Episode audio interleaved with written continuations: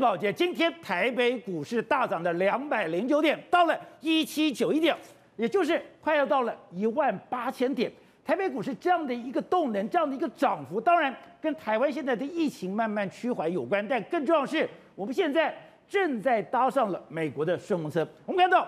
美国现在的经济动能非常的一个强烈，现在他们的疫情控制了，他们开始解放了，他们开始上街了，他开始消费了，他整个经济的能量开始大爆发，而大爆发发展在股市，你就看到它的道琼、它的纳斯达克，还有它的标准五百、标普五百，你就看到了全部都是直线上扬的一个态势，而直线上扬的态势，有人讲它会迎来这数十年来。最大的一个爆买潮，而这个爆买潮跟台湾当然至关重要。有人讲，台湾今天的股市会大涨，是因为电来了。我们的电子股在沉寂一段时间里面，今天大涨。而为什么大涨？因为电子股要迎来它的一个旺季，甚至再加上圣诞节，被认为今年的圣诞节买气会非常的一个热络。好，当我们搭上了这个顺风车，跟美国密切结合之后，当然经济可期，但对美国来讲，他解决完他的疫情之后，他解决完他的经济之后，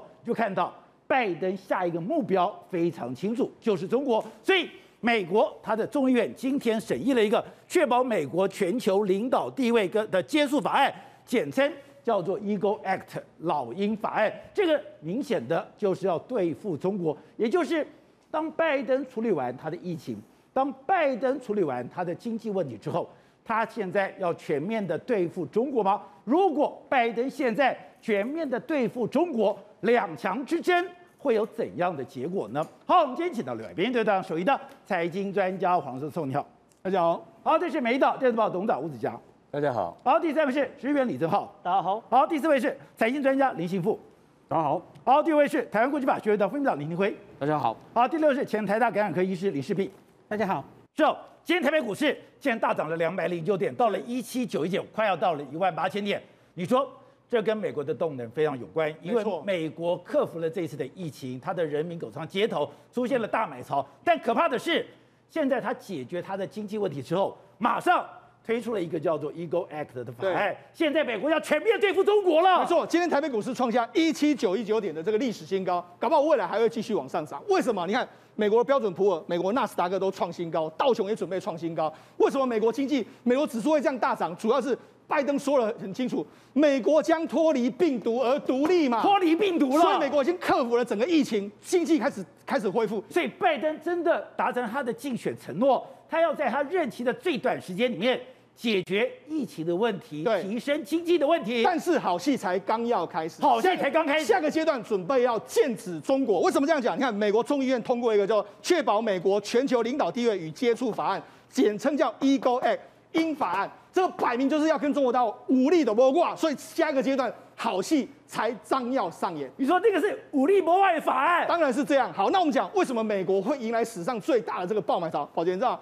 这个里，这个美国国庆日里面来说，他们居然开车的移动人数高达四千八百万人，这个是史上第二高的这个数字。另外一个，他们坐飞机就高达六百二十五万人，然后再来就是说，他们买的国庆日在这一次，他们平均消费八十元，每一个美国人平均消费八十元哦，所以这是创下史上最高的一个国庆日。现在仅次于 Christmas 的一个一个旺季，所以你看，美国到处全部都是人啊，到处都是人。那除了什么，连烟火，你说机场塞满人，路上塞满人，商场塞满人，连广场都塞满人。你看，这是美国的机场，现在你可以看到是这样这么热络的这个情形。好，除了这个之外，宝杰知道，他们连要放烟火，你知道，放烟火也没放，没烟火可以放，你知道为什么？他们烟火就说，哎、欸，我们过去有一个 Galaxy Firework，这个这个这一型这一型的这个所谓的烟火，你看原本是一万。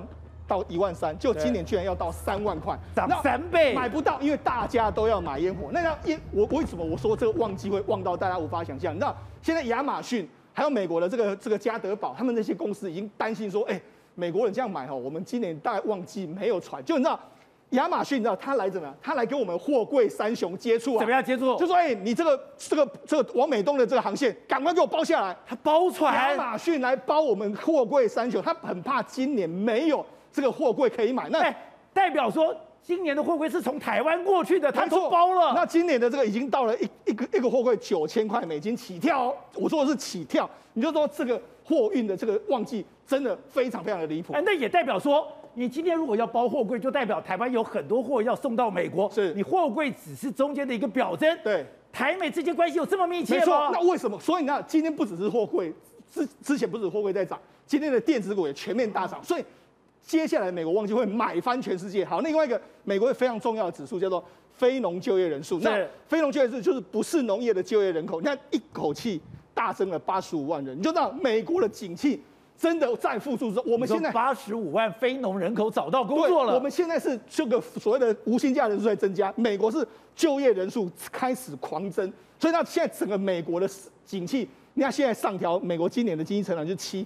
搞不好还再往上调，会不会太夸张？七，当时觉得六就不得了，还七。现在大家预估还会再往上调，所以搞不好今年会看到一个非常有意思。搞不好今年是美国史在近二三十年来，会不会有一次第一次有机会击败中国大陆的这个经济成长？所以你说今天在美国的街头，在美国的世界上，它呈现的气氛完全都不一样了。对，甚至我们台湾去的这个这个手摇饮料，你知道手摇饮料店一间饮料店，宝杰，你知道它可以卖多少？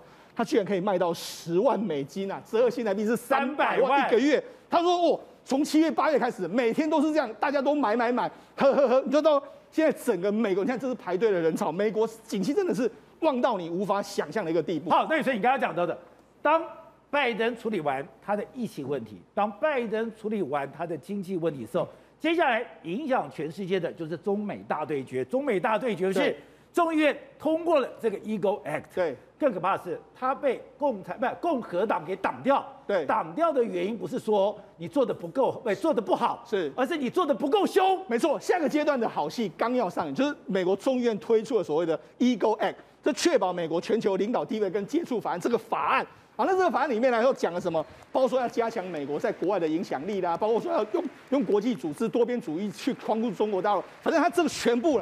都是要剑指中国的一个法案，全部就是敌人，就是一个中国。现在这个法案照理说，共和党应该说很好，就没想到共和党就说什么，哎，我们不准要不不准备通过这个法案，不通过，因为为什么？因为你的做法太过缓慢，不够强硬，不够凶。他就说，哎，你这里面很多讲的都是很笼统，那要做很多前期研究，我们要快速行动，所以我们要什么？马上收紧对科技出口的控制，然后马上那种敏感数据的监管那些东西，我们要马上做。不是在那什么做什么研究什么多边组没有，我们要赶快赶快做。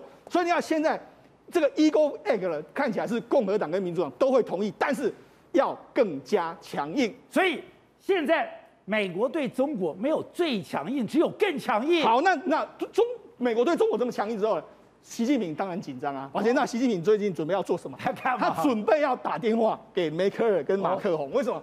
因为现在梅克尔跟马克宏如果没有站在我这边的时候。我会显得非常孤单，所以赶快打电话。可是问题是，他为时已晚。你看，这之前 G7 的时候，你看这是拜登，他跟马克宏关系这么好，所以那他们现在他要想办法再把他们拉回来之后，这个难度就会增加非常非常的多。而且看到中国现在也出手了，中国今天做了一个动作，他的滴滴不是在美国上市吗？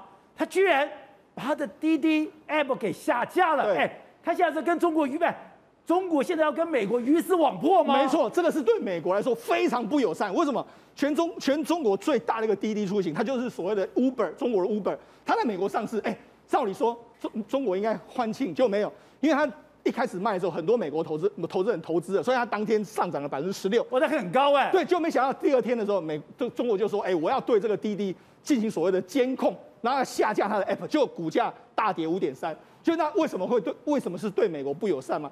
第一天买的都是美国投资人，还有美国华尔街的投资人，让你打水漂。现在是美国投资人跟美国华尔街受伤，那他为什么要故意这样做？宝杰，他就是说，你看，马上的这个《环球时报》就说，不让网际比国家掌握更详尽的个人信息。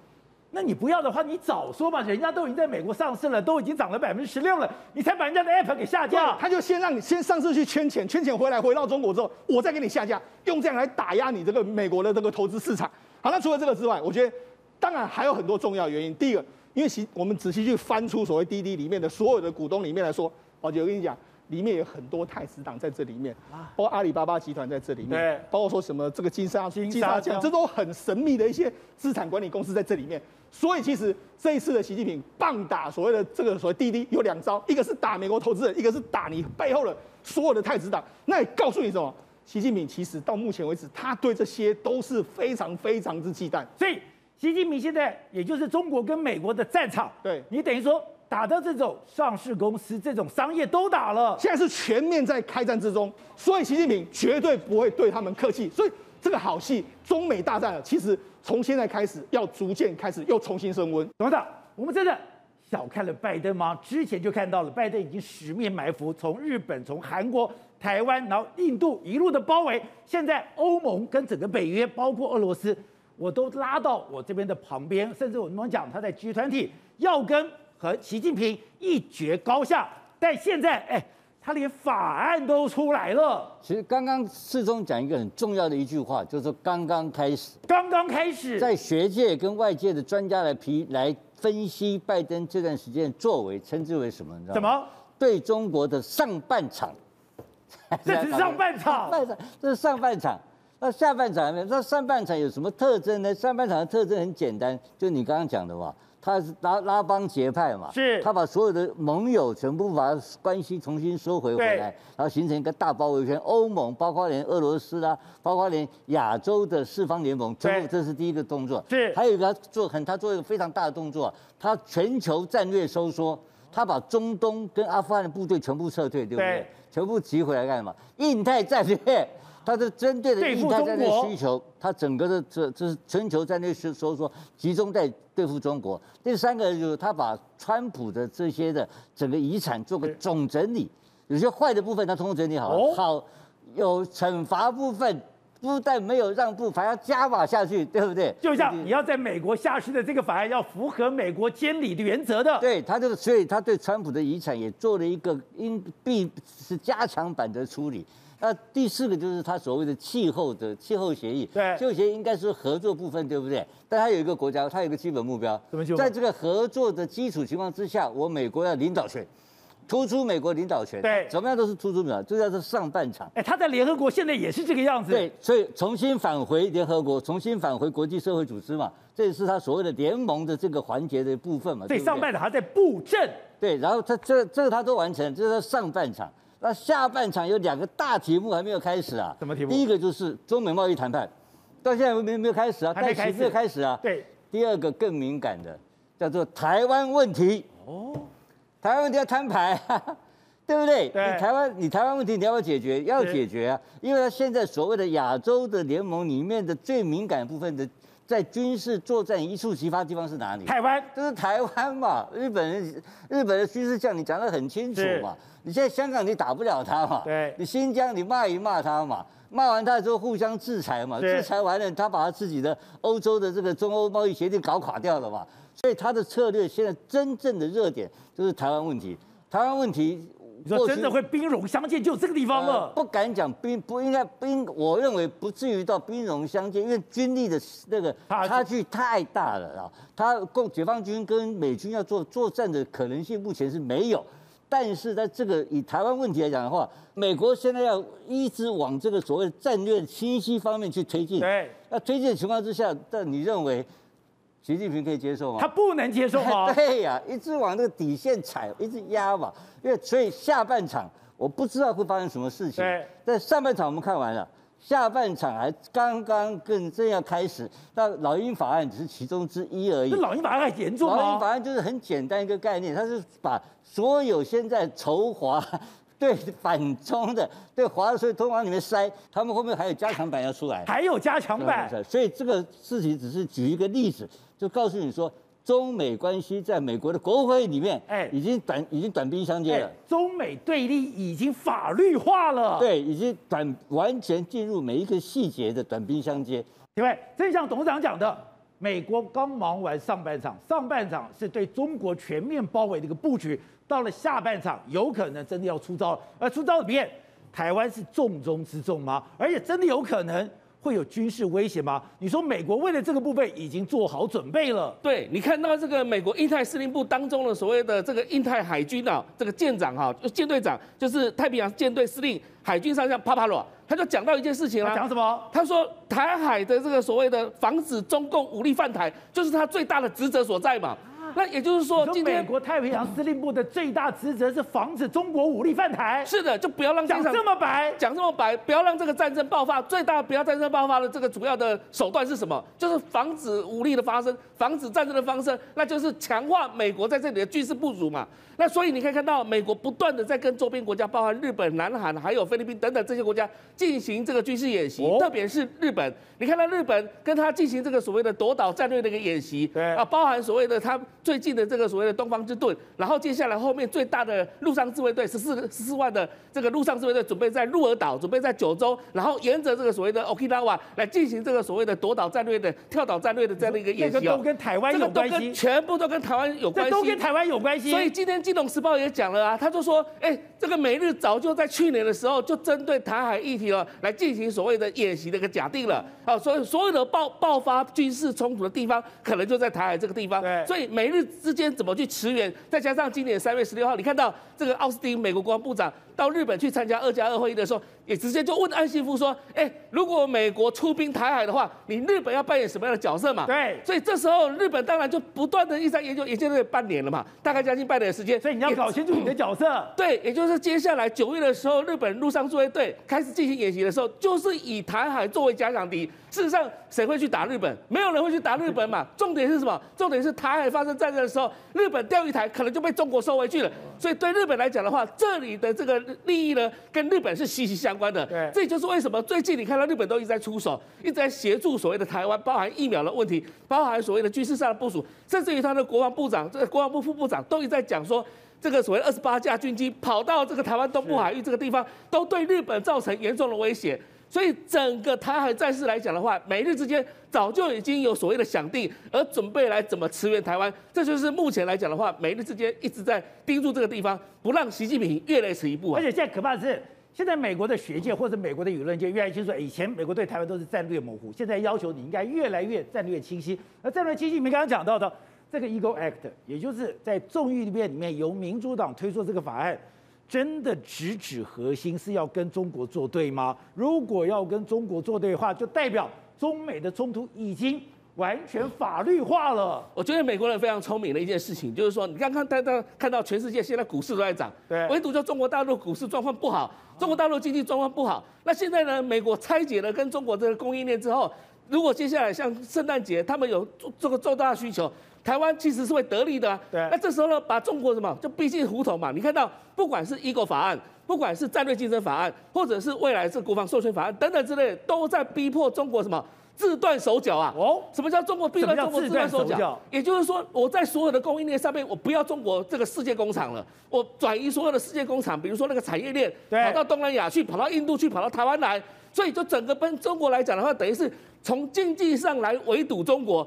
让经济上围堵中国，让中国产生自己说自自己封闭的一个经济体系，那中国自己也乐得去玩这个游戏啊，变成说自己玩自己的，这时候跟国际社会怎么去接轨呢？然后在这种情况之下的话，使得中国的经济状况没有办法跟西方一样，在疫情之后大力的复苏，在这个大力复苏的情况下，那落后在其他国家之外，那经济状况出了问题怎么办？那就是军事预算的问题了。那接下来就是所谓的民族主义，只能动用民族主义来处理这些事情。所以这整体来讲的话，都是这个拜登的一个计谋。他让中国之间，中国在经济上没有办法在这一波的这个行情当中得利。然后接下来呢，中国自己置外于国际社会，然后只能运用民族主义这种方式是个毒药。中国吃下去的话，越越来越糟糕。好，正好刚刚讲到，美国现在听他体会讲。他居然把我们周边国家全部都拉了进来了，拉进来了以后开始合纵联合，不断的军事演习，这我们都知道。可是有一个国家我非常意外，韩国。之前韩国一直想要游移两端，韩国一直想说刀切豆腐两面光。可是最近韩国在军事的表现上面跟美国越来越近，哎，他现在已经不在乎了。他的军事演习很多感觉上都冲着中国了。没有错，现在南韩的军舰哦，竟然开到了雪梨港里面啊，这个照片都被人家拍到。为什么南韩军舰开到雪梨港里面？很简单，美国跟澳洲他们其实每两年就会有一次是护身军刀的军演，这东西的军演的效果是非常非常大，一万七千人左右。可是呢，过去美国跟澳洲两个人就算了，结果呢，今年新增加两个国家，日本这一点都不意外。对，竟然有南韩的驱逐舰啊，同时间跟日本一起抵达雪梨港啊，哎，这是对付中国的四方同盟哎。对，这个东西对于很多人来说是非常非常意外。第一件事情。这个护身巨刀，除了美国跟澳洲之外，还有加拿大、纽西兰跟英国，没有一个人跟中国是好脸色的。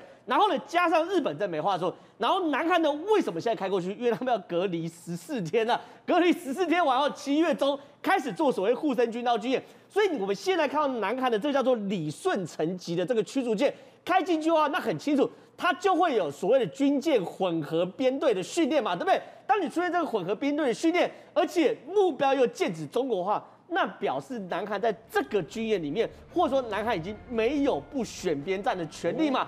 对南韩来说压力很大，为什么？因为台美提法已经复谈了。对于台美提法复谈之的的的状况来说话，南韩过去相对于台湾在美国贸易上最大的优势就是美国跟南韩有前所未贸易协定，台湾没有。台湾那个时候签完后，贸易被南韩打趴。我觉得你可以想象，二零一三年签完之后，二零一六年南韩对美国出口增加百分之二十三点四。台湾掉一点一三趴，不涨反跌，涨当然是这样的，因为美韩签完之后，美韩国商品倾销到美国是有税率的优势的，所以涨了二十三趴左右。可台湾是跌的，可问题是这个一签完后，美国韩国会怕啊，所以这件事情韩国逼着韩国不得不站在美国队这边。那日本呢？日本其实我们最近看到日本是非常非常惊讶，日本现在在做所谓我们刚刚讲东方之盾的军演，对不对？对他们特别试出了一个前导影片。那个前导影片剪得很像，你看就这个，很像是这个日本的电影。可是你仔细看里面这个人哦，他们编队的这个这个军队里面有白皮肤跟黄皮肤的在一起踹门的，所以你看哦，白皮肤他是美日联合，对，白皮肤跟黄皮肤一起踹门，然后指挥总部也是白皮肤加黄皮肤，看到没有？对，然后呢，执行任务的时候白皮肤加黄皮肤，换句话说呢，他们在暗号在手势，你看哦，在战绩上全部已经趋于同步。换句话说，我真的是盟军了，对，已经是盟军，我没有什么语言的问题。台湾现在还在什么东西呢？黄皮肤在踹门，白皮肤在旁边当教官打分数，对。可当你美国做出这个东西，已经很清楚。然后呢，后面他们有什么海马式火箭的发射？为什么要海马式火箭发射？其实很简单，我们现在看到只要任何军演出现，我们看到海马式火箭发射的时候，就知道它叫反夺岛演习，或者是夺岛军演。因为呢，美国现在夺岛完后，最后如何建立阵地，就是靠海马式火箭。甚至你现在看到他们还有战伤救援，就是两边在军军军军队的时候，你看开始去救人，然后如何后送等等的。换句话说，他们一整套的模拟训练已经非常非常完备。现在称日本为黄皮肤的美军 一点都不为过。就我刚刚讲的是中美之间现在的对决是全面性的，当中有一个是经济的对决，但这个经济的对决对台湾可能有利，因为今天台湾大涨了两百零九点，到了一七九一九，哎，快要到一万八千点了，哎，现在。台湾跟美国的这个连接搭上这个顺风车，是所有的产业都会获利吗？哦，当然了，特别是以电子股为优先哈。哦，为什么这么说？因为电子股为优先。台湾哦有非常多的电子厂商哦，我们的这个台股快两千家公司里面，大概有一千七、一千八哦，那里面大概有六成都是电子股，甚至呢，美国很多的大品牌，不管你是做电脑的啊，做什么三 C 产品，其实。他们主要呢都是透过台湾来帮他们做制造。对。那这一次呢，疫情过后之后，美国的人民消费开始做复苏了。不管是你的三 C 产品啊，甚至包括里面你那个车子里面非常多的零组件，其实都跟台厂有息息相关。那随着景气的复苏，我们在消费的行为上，比如说像亚马逊好了，其实大家在家里上网，哇，都很多的这个流量，它当然要越来越多的什么伺服器才有办法。那它都跟谁下单？跟台湾下单啊？哦，比如说像伟创啦、英业达啦、红海都有。那这些呢，之前堆积的这些所谓的订单，现在慢慢开始可以出货之后，当然这些呃需要更多的一些货柜什么，把这些相关的设备载到美国去。所以我觉得景气的复苏不只是对台呃对美国也好，对于台湾未来的景气发展，虽然大家会觉得说哇，现在台股快一万八、一万九涨到历史新高，都觉得好像每天会不会突然哪一天崩嘛？可是就目前来看，我认为第三季还是相当的好哦。好，那另外刚刚讲到的。今天他们，我们讲我们的六月、七月是我们的旺季刚刚开始，它的 Christmas 是我们的大旺季，这些都跟我们的电子有关。而且现在 iPhone 十三很多的一些重要的产品，台湾已经确定可以吃到单子了。确实哦，因为像这一次 iPhone 十三的话，大概最大的组装厂还是红海。但是我要提出一个观点，就是说，呃，其实现在大家都基本上每人一台手机了。哦，像我自己，我还有两台，有两台哦，两台。所以你可以发现，其实手机它的成长性大概已经到一个瓶颈。哦。可是最近有一个电子股里面的东西非常的热，什么东西？就是电动车。电动车。对，电动车。其实哦，我们现在在路上，虽然你看到有一些车子都是开始是电动车，但是就普及率来说，其实还没有特别的高。我举个例子哦，像去年呢，全世界卖了大概有三百万台的车。那这三百万台呢，电动车里面其实只占了全球的消费量五个 percent 不到，哦，所以它现在市占率还是非常的低，连五趴都不到。对。但是未来呢，所有的车厂，不管像是双 B 啦，还是什么知名的，其实像欧洲现在法规比较严格，你未来假设你卖十台车，里面可能要三台五台都要是电动车，哦，所以呢，这个商机未来是非常的庞大。那当然衍生出来台厂里面就就有了，那甚至像中国大陆，我们刚刚前面有提到，中国大陆的股市最近其实表现并没有很好。可是呢，有一个产业异军突起，今天的表现非常的强。我举个例子哦，比如说像全球最大的锂电池的这个生产商，有一家叫宁德时代。宁德时代。对，宁德时代呢，最上礼拜创新高，涨到了五百块人民币以上。那它也带动了其他，比如说像什么呃赣锋锂业了哈，洛阳蜜业、天齐锂业哈，这些股票今天几乎全部都涨停板，都涨到八趴九趴以上。那简单来说，就是当路上有越来越多的电动车在跑，那就。需要越来越多的锂电池，那其实商机呢就会在这里面哦。好，李医师，刚才讲现在美国以及欧洲，我们现在看到慢慢解封，但是这个解封不是说他们已经达到清零了，他们现在的说法是，他们现在已经把这个新冠肺炎当成一般的流感，也就是现在新冠肺炎对于欧洲、对英国跟对美国来讲，你的感染率、你的重症率、你的死亡率。已经跟一般的流感是差不多了吗？呃，Boris Johnson 预期在今天会发表一个重大谈话，他们在拼七月十九号解封，对，我们在拼七月十二号解封，可是这两个解封完全不一样。哦，因为 Boris Johnson 他们是疫苗已经打到一定的程度，对，然后我们看到英国最近大家都知道这一两个月 Delta 非常起来了，感染非常多，已经破两万喽，每天破两万，然后可是问题是他们分析最近的数据。跟大概一个礼拜前分析的差不多，他们还是觉得，不管是有打疫苗的或者没打疫苗的人呢，那个死亡率没有那么高，是吗？对，死亡率大概就是在千分之一左右，而千分之一其实是一个一个跟流感季节性流感很接近的数字。你说季节性流感的死亡率也是千分之一，就是千分之一，那一样啊，当然都是老人家，流感还多了小朋友了，小小孩就是重症几率比较大。所以，因此，假如这个病在施打疫苗的整个社区之下，它可以把它的这个重症率跟死亡率压到这种阶级的话，对，那我想英国或是其他外国，他们就觉得大概可以把它当成流感来看。那美国的话，我其实更担心他们，因为其实他们没有那么高，他们打两剂的人，今天的数字是四十七，那所以我觉得还是有机会。美大家也知道，美国很大。美国有些州其实那个打疫苗没有那么乖的哈，很多不想打的人。那所以我觉得他们这样放有风险，嗯。可是总之我们就看着他们放会发生什么事，我们作为未来很大的参考。可是我们的下礼拜不太一样哦，对，因为我们明显就是我们疫苗大概现在只打了十嘛，十趴，所以我们要找出一个方法，在疫苗起来之前，我们的政策要怎么做？这其实跟他们是不同的阶段，对。但是我们现在刚刚讲到的，你现在包括了新加坡，你今天包括了美国，今天看到欧洲，他们其实都确定一件事情，这个新冠肺炎会跟你长长久久的存在，就透过疫苗，透过群体免疫，让它变成了一个一般的流感，不然你的日子不能过了。对，大概很少有人觉得这个我们还这个病毒会离开我们，就是因为它实在适应人类适应的太好哦，就是它有太多轻症跟无症状。所以你根本没有办法只用传统的方法把它围堵，对，然后把它清零，这是非常非常困难的。那就像我们现在大家常常在讨论清零，又开始讨论了哈。可是我我个人不觉得一定要做到清零，我们才可以继续走下去。嗯，对，我们只要能够让它像现在我们的 PCR 阳性率已经低到千分之一左右，社区里的这个盛行率真的蛮低了。对，我觉得我们可以适度的开始放松一些事情。像今天有新闻释出消息，就是说不管七月十二号要不要降级还是维持，可是行政院已经试出来了，然后某一些呃职业或者怎么样，一定要适度的开放。我想方向一定是这样的。可是我觉得，就是假如我们现在就放了哈，看你放到什么状况了。我想那个案例就会慢慢再上来，因为毕竟两个不是零嘛，所以这两个你假如没有把它完全消灭掉，是，那它还是会慢慢烧起来的。那烧起来的速度，我觉得就接就是取决于我们接下来采取什么措施。那我觉得最后还是不能忘记的是，疫苗还是得打起来，我们才能走向像英国、美国他们准备走的路。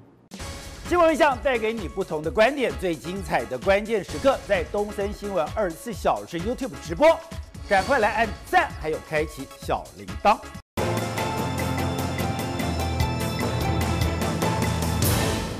走，现在全台湾最关心什么事？七月十二号到底三级警戒？能不能放松？现在我们已经看到了很多做小生意的、做生意、做门面的，他都已经觉得太撑不下去了。好，那我们看到今天的数字带给大家一些希望。本土案例二十八，哎，已经比三十还小了。再看到居住县市里面，新北居然只剩下五例。对，好，那可是问题是，台北，哎，台北以前是比新北少，是，怎么台北现在你还有十五例？对，所以就发现，全台湾所有的压力都已经放在台北市，都已经放在柯文哲上面，更不用讲政治斗争。趁这个时候，对，把柯文哲干掉了。没错，事实上现在全台湾的疫情都在看这个台北市，到底台北市什么时候能够降到个位数字，甚至更低的这个数字？这个因为为什么？因为我们知道这一波的疫情可能已经终告尾声的一个阶段，包括疫疫苗也都开始大量的进来，然后感染人数开始大量的减少之后，准备经济要解封的时候，这时候大家讲政治责任要甩锅嘛，这时候是政治清理战政治决战的最好的机会。所以你看上个礼拜为什么中央会快速的去这个国菜市场的专案？因为他们认为说这个是赶快把柯文哲踢掉，我来表现的这个时候，林昶佐为什么要出来？他也认为说这是我表现的这个时候，所以现在大家都还没想他砸锅了，大家都想要争争夺所谓的政治光环的时候，那当然对柯 P 来讲，柯 P 现在想的办法是，因为现在也包括说虎林专案，包括说像国仔的又爆发一些这个类似可能有感染人数增加的时候，他怎么快速把这些把它压下去，跟中央在市场的这个专案处理来说，两边现在在互相 PK，所以你说现在是台北台湾。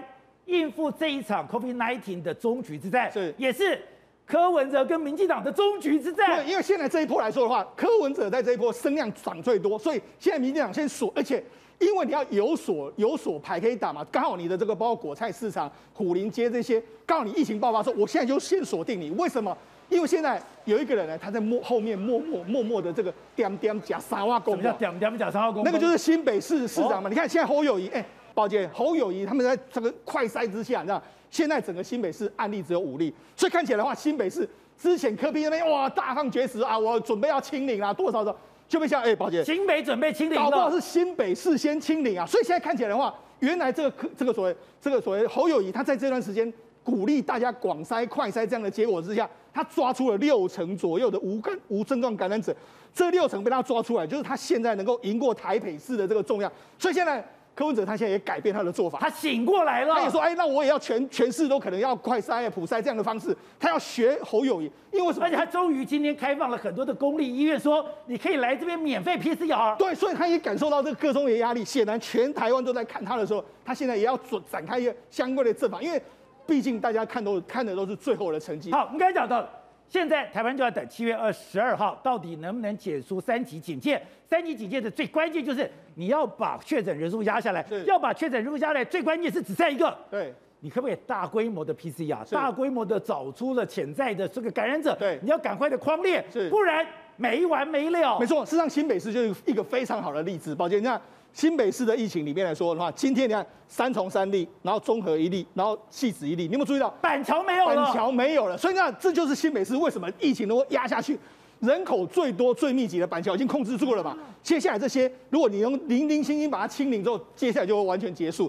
那现在侯友谊为什么能做到这样？第一个，快速的这个筛检之后，板全新北市有十五万、十六万多人去进行这个快筛，对，他抓出了一千两百多个这个阳性者。六成有六成是所谓无症状感染者。哎，你如果没有抓到这六成无症状，还得了？对，那感染人数会显然会非常非常多。再就是说他的疫调，他用他的警察资源，那 他动用警察，然后大力的去疫调，他用什么？他用所谓通联去精准的这个抓出，所以他框列的人数框列，哎，非常非常精准。那新北市如果你仔细看的话，他有警政系统，它每天都会有框列所谓的哪些是热热区里，哪些这样，他每天都在变化。他然后它会鼓励说，你在热区里所在位置，你赶快去赶快去快筛。所以他一直每天不断的变化之中，所以他等于是用他的这个过去当警察的方式，默默的用基层的方式，这样子已经把目前新北市的疫情控制得住。所以在这一波里面来说的话，没有声量的侯友谊，反而在目前为止疫情的表现他是领先的。但是一直在放话的柯文哲，反而到最后呢，因为整个国赛市场还有整个这个虎林街段，让它变成是现在目光跟火力的焦点所在。小谢，现在全台湾都在问，台北是什么时候可以清零？现在新北之前这么严重，人家新北今天已经压到只有五个人了。台北市今天还有十五个人，而眼下告诉我还有两个热区，哎，之前北农一个热区，现在呢这个所谓的那个果菜环南果菜市场一个热区处理掉以后，竟然又跑出了一个虎林街，然后又跑出了一个南机场公寓。是哦，虎林街在我自己的选区，所以其实地方的民众非常的担心，而且大家觉得说，哎，一开始是说。好像没有什么摊商确诊，为什么要去做大规模的筛检？但其实这是正确的方向。为什么？我们可以看看侯友谊的做法。侯友谊之前呢，大概在两个礼拜之前，他的数字一直还是都是偏高，非常高。但是问题是他在做什么？他在尽可能去抓出无症状的感染者。我们在虎林街这边的案子是这样子哈，就是有几个住户，因为大家知道这个发病的时间是需要一点时间的，所以一开始有一家感染了，后来有一家感染，他们就发觉说，哎，这个有一个小的群聚。所以呢，为了要把这个群聚传染链断掉，我们没有办法确定说他们是不是互相传染，因为他们都有同样的足迹，就是到市场去买菜。所以最担心的是，如果是市场里面去传染给他们的，那这个群聚就可能会扩大。所以呢，立刻的哈，两天之内马上去做这个所谓虎林专案，筛了四千多个人，结果其实只有增加两名的确诊。这种做法就是希望去像新北市一样，去把所谓的无症状感染者断裂。那未来如果七月十二号以后能够为解封，类似的模式，这种机动筛检队可能还是必须要存在，因为不一定会清零。清零的这个机会呢，其实我觉得是难度很高。我们不能等待清零才说要解封，我们应该要学大家都饿死了。对，如何跟这个病毒去共存，然后不要让群聚去扩大。所以这次虽然他在很多 SOP 上面第一次去做这样的演练，有一些问题，我们也都点出来了。但如果不这样做，不像侯友一样去把所有的无症状筛这无症状的人去把它拉出来的话，那台北市的扩大就会变成是所有人都在看说，为什么新北市当时跟台北市人数感染人数还比较多，因为人口多，但是。人家可以这么快速的就降到今天只剩下加五，而台北市竟然还会有热区。小姐，我不懂的一点是，哎，最早设快筛站的其实是台北市，你当时最早就是在波皮寮，你当时在西园医院，你在这在中心医院，哎，你不最早设了？怎么设了半天以后，你的动作还是跟原来的一样？而人家全台湾也不是只有你哦。全台湾 PCR 不知道已经塞到哪里去了？这个我觉得哈，其实有个关键的时间点，就是在好心肝跟核心的事件。哦、在好心肝跟核心事件之前，其实柯文哲他们整个市府动作非常的快。包括我自己信义区的老人长照中心，那时候我们去反映，一天以内就用快筛加 PCR 方式把所有老人家直接送到医院。那时候台北市的医疗资源是非常非常有限的，但当时的台北市可以做到这样。好，我觉得那时候他们真的是做得很好。但是当政治开始介入了，有很多的政治口水开始，他就乱了。他们开始有这个黄世杰到底要不要请辞，到底要不要销假上班的这个问题。然后里面是不是有一些内斗，导致很多的这些赖截图都流出来？他们还忙着去整理什么哪些谁谁谁的名单什么的，这些东西出来之后，你会看到，其实台北市政府本来可以做很快这个速度，开始出现混乱了。好，所以北农的事情是不是也是发生在这个时间点之后？好心肝的事情真的是中断他们整个选整个疫情的节奏，就等于是一个很好的这个气势就被人家这样破掉了。但后面很多的做法都乱掉。可是你看到侯友谊，侯友谊有没有这接受到政治攻击？有。但他选择什么？他选择他选择认输啊，卖过搞啊，怕了。对，他选择回头默默做事嘛。虽然我在这些口水战上面，我不一定能够讲得赢你，但是只要我可以把这么高的确诊数压下来，我最后我还是赢家。这个成败论英雄啊！因为人民只在乎说这个确诊数什么时候降下来，我们什么时候可以解封。你过程中的上上下下，其实坦白说到最后还是一样成败论英雄。对，所以说柯文哲有点被这个跟民进党之间的这个斗争完全卡在那个地方。所以他每天在跟人家吵架，是真的已经延缓他整个防疫的步骤。我认为有很大的影响，因为你光是看到。你看其他县市的卫生局的局长没有在这种这种时候出现异动的，对，哦，因为他是你最重要的大将。像以黄世杰来说，为什么要把他供奉在这个地方？因为他辈分够深，当然，所以他可以叫得动整个联谊的系统。底下的很多卫生局，他可能都是他做他的学生，他们有很直接的关系。所以不管你觉得他做的好不好，但他至少他在那个地方，他是对整体的卫生局的员工来讲是有一个向心力在的。我后来知道说他的辈分不但高，而且他的评价非常好，哎，是。连施景中这么这么骄傲的医生都出来肯定他，是，所以当他这个因为，而且你要想，他今天不是因为防疫有问题，所以他可能要被请辞，或者是说他必须要请假，他是因为偷打疫苗特权事件，然后搞得大家兵荒马乱，这是很奇怪的事，因为我们会觉得在疫情里面人命最优先。如果你今天因为医疗资源，你因为可能疫情的扩大导致卫生局长要下台负责，也可以理解，但是却是因为在在政治上面的一个纷扰，导致他现在感觉他整个人也很对柯市府感觉也非常的不高兴。我们在议会质询的时候，他都说他想要回来上班，是柯市府不让他回来的。哦，所以你会发现说，别人都在搞防疫，别人都在大规模的筛检，但当柯文哲的市政府里面的局长。变成是他，他真的被林静怡那一枪打乱掉了，是变成是打乱了自己人里面好像有一点点不合的情况，那当然也会影响到柯文哲。不过这一次虎林专案开始，我觉得他们有重振旗鼓，哦，因为你去做这四千多人，虽然过程当中我必须说真的还是有需要检讨的地方，可是多去筛检是好事。他马上今天去开始说明天要七间医院 PCR 免费的让大家去筛检，这个就是把之前侯友已经默默在做的事情赶快。补回来，所以如果能够做得好，在短时间之内把这个确诊数压下来，其实柯文哲他在整个声势上面还是有保持的机会。但如果再继续陷在原本的风波里面继续的争吵的话，那恐怕最后的结果不会是他想要的。好，所以董事长，现在整个第一波的疫情已经到了收尾的阶段，但是真正政治上的好心，那个杀戮的味道就出来了。我最惊讶的是什么？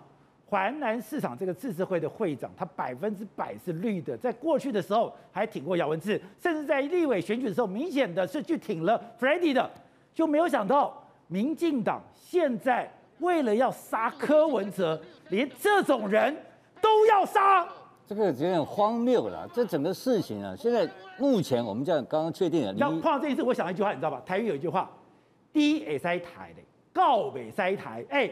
你不可以对自己忠心的人下毒手的啦！啊、不是，现在这个事情的重点不在这里，因为你别抬低抬高。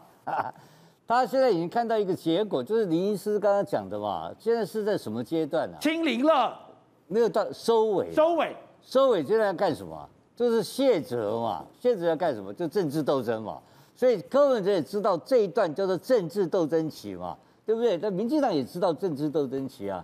但是他没有忘记，民进党忘了一个基本问题，你知道吗？因为这个总共损失的我们的丧失的六百多位同胞的性命这个事情呢、啊，这个苦大仇深，你知道吗？不是你搞两招就能够扳回来的，你算错账了，你知道吧？他砍下去砍得很重，没有错。柯文哲受伤受得很重，没有错。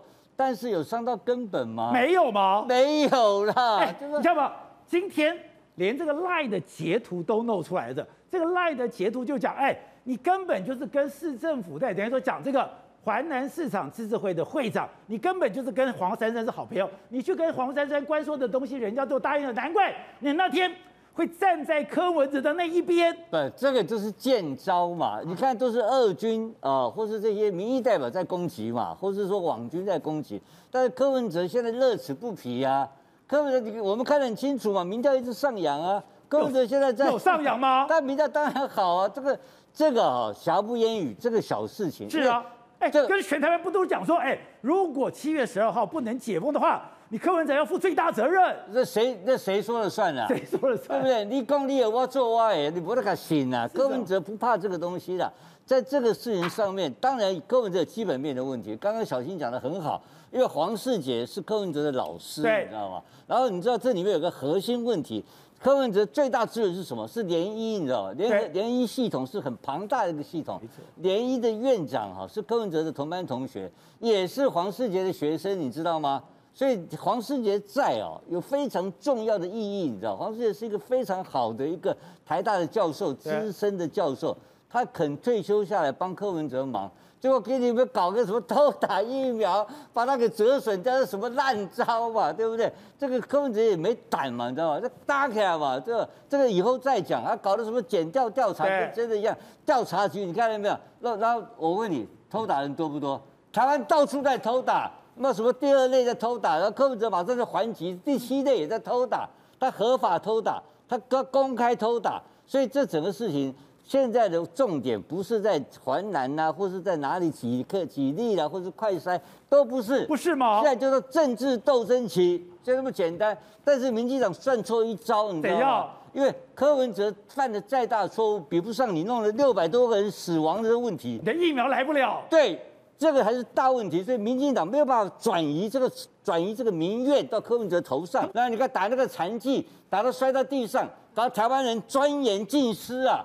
双方都抹名住啊！我们为了打一针，然后去偷打，搞得我们詹詹詹宏志大师还要写悔过书，什么玩意儿嘛？他已经把因为疫苗本身买不到，或者不知道什么偷鸡摸狗的行为，搞到什么呢？搞到一每天在考验我们台湾人的人性的最善良的一面。我们每天要为了要恐惧，每天被这个中央政府搞得恐惧感，然后开始为了打疫苗做了很多奇怪的事情出来。那这个是更大的。错误吧？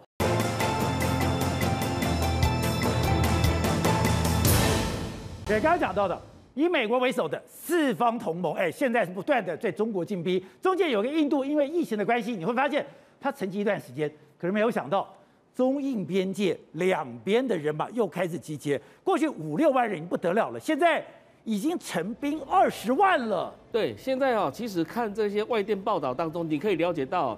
第一个开始先成兵增加兵员的，应该是中国这一边。哦，是吗？那我也不晓得说为什么中国在趁这个时机哦，哇，原来可能是夏天到了，夏天可能比较容易打仗的这个时间点嘛。那第二个事情可能说，习近平可能需要找一个所谓的民族主义的抒发的一个情绪的突破口嘛。哦，那这个情绪突破口的话，有可能是挑软的吃。找印度来下手嘛，因为你第一个看到印度人口虽多，但是这一次疫情的影响来来讲的话，印度也是一个非常糟糕的一个状况嘛。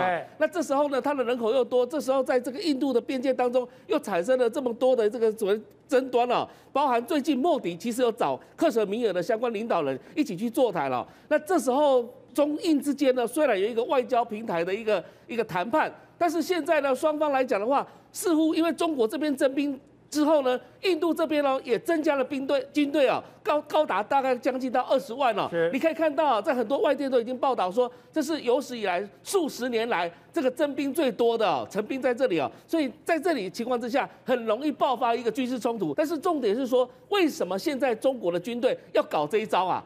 就是说趁人之危嘛，对人家印度现在疫情这么糟糕，然后结果你中国说自己的状况很好，你还记得在天安门前面七万人不用戴口罩，自己中国的状况很好的情况之下，然后就要去欺负人家吗？这个事情就会变得非常的棘手，因为让印度来讲的话，它不只是会。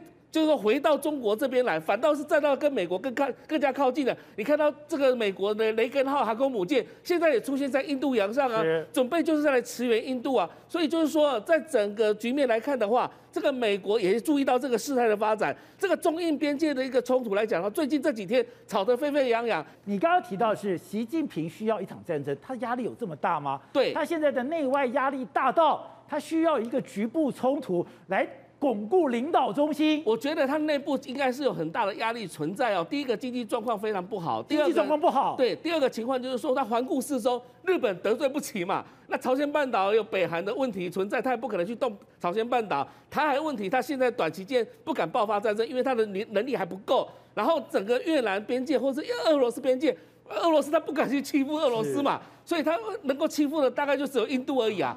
所以在印度的这个这种状况之下，而且印度又倒到美国这一边，而且全力的倒到美国这边的情况下，所以我认为说他可能在这里似乎有一些想法，而这个想法啊，可能不小心就会让边界发生一些冲突摩擦。那这时候可以制造他的军队，他不是有讲说吗？当外外侮来侵略他们的时候，来欺负他们的时候，他们解放军就要扮演一个能战的一个角色嘛。那习近平在运用这一个招式，然后最后呢，激起所谓的民族主义，让他在国内的政权更加稳定啊。那为什么这么讲呢？因为通常来讲，中国在换届的时候，通常都是最不稳定的时候，通常就是爆发所谓跟周边国家发生冲突、发生这小规模战争的时间点了。所以你可以看到，不管是二零一二也好，或者到现在也好，这时候呢，中印之间的这个发生整个的边界冲突的情况是有可能会发生的。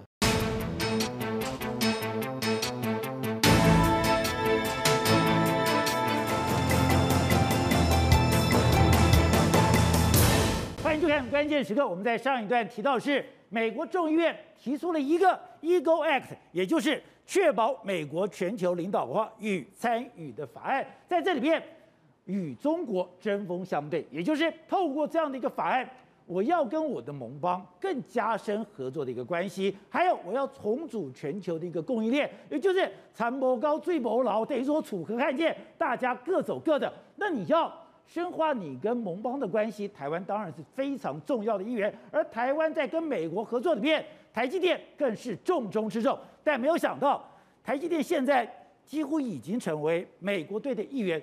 所以我们讲，Intel 它的新的总裁说：“哎，我要重新恢复晶圆制造。”就没有想到，话还是热的。现在已经确定，Intel 的三纳米的制程竟然要交给台积电来处理。另外，我们看到了高通四纳米。他们之前的骁龙八八八是交给 Samsung 来处理，但现在没有想到更进阶的骁龙八九五已经要交给了台积电。为什么这样子？因为现在越来越多的讯息就代表你进到了五纳米之后，三星的良率都非常的一个糟糕，所以你要大量的生产，确保你的良率，还有你在封装上要保持非常好的一个品质。现在看起来。除了台积电无出其右，而台积电当然变成了大家要争取的目标，甚至在这一次的疫苗采购上都很难想象，当台积电出手之后，竟然有办法影响到整个全球疫苗供应的格局。好，在这段里面，资深媒体人王瑞德也加入我们的讨论。瑞德你好，大家好。好，So，我们刚刚谈的就是美国现在推出这个 Eagle Act，也就是确保美国全球领导化与领参与法案。中间我要建构新的供应链，没错，我要强化跟我盟邦的关系，我要对付中国。是，而这中间没有想到台积电已经参与其中了。而且台积电不是参与其中，台积电是里面的核心，而且是重中之重。我怎么这样讲？这个绝对不夸张。你看。美国的这个 Eagle Act 就确保美国全球领导力跟参与法案里面，它有一一个编一个篇章叫做强化台美伙伴关系。里面有一个强化台美伙伴关系，它里面说什么？支持台美双方紧密的经济、政治还有安全关系，却认定台湾为美国印太政策非常重要的一环。它直接把它写到法案里面。未来会强化台美伙伴关系。对，未来会有越来越多美国人会推出相关的法案，把台湾跟美国关系就直接写到法案里面。那为什么我说台湾是重中之重？抱歉，这个叫做紧密的这个经济，我们不要忘记 TIFA 也在谈判。那为什么台湾是重中之重？我们看两家公司。两家公司，抱歉，你觉得 Intel 重不重要？当然重要。那你觉得高通重不重要？当然重要。他们两家公司都非常重要，对？他们现在都投投片到哪里去？准备都要弃三星，或者说他自己本身的晶圆代工不做，他全部都要丢给台积电。所以台积电是不是重中之重？哎，我最意外的是，Intel 当时不是虎视眈眈吗？不是讲说我要重振江湖的声威，我要重振我晶圆制造的一个能力。没错。结果没有想到，哎，你三纳米是非常关键的技术，是非常重要的制程。对。你现在居然你要去交给台积电，对，而且它量之大比苹果还大，这就是。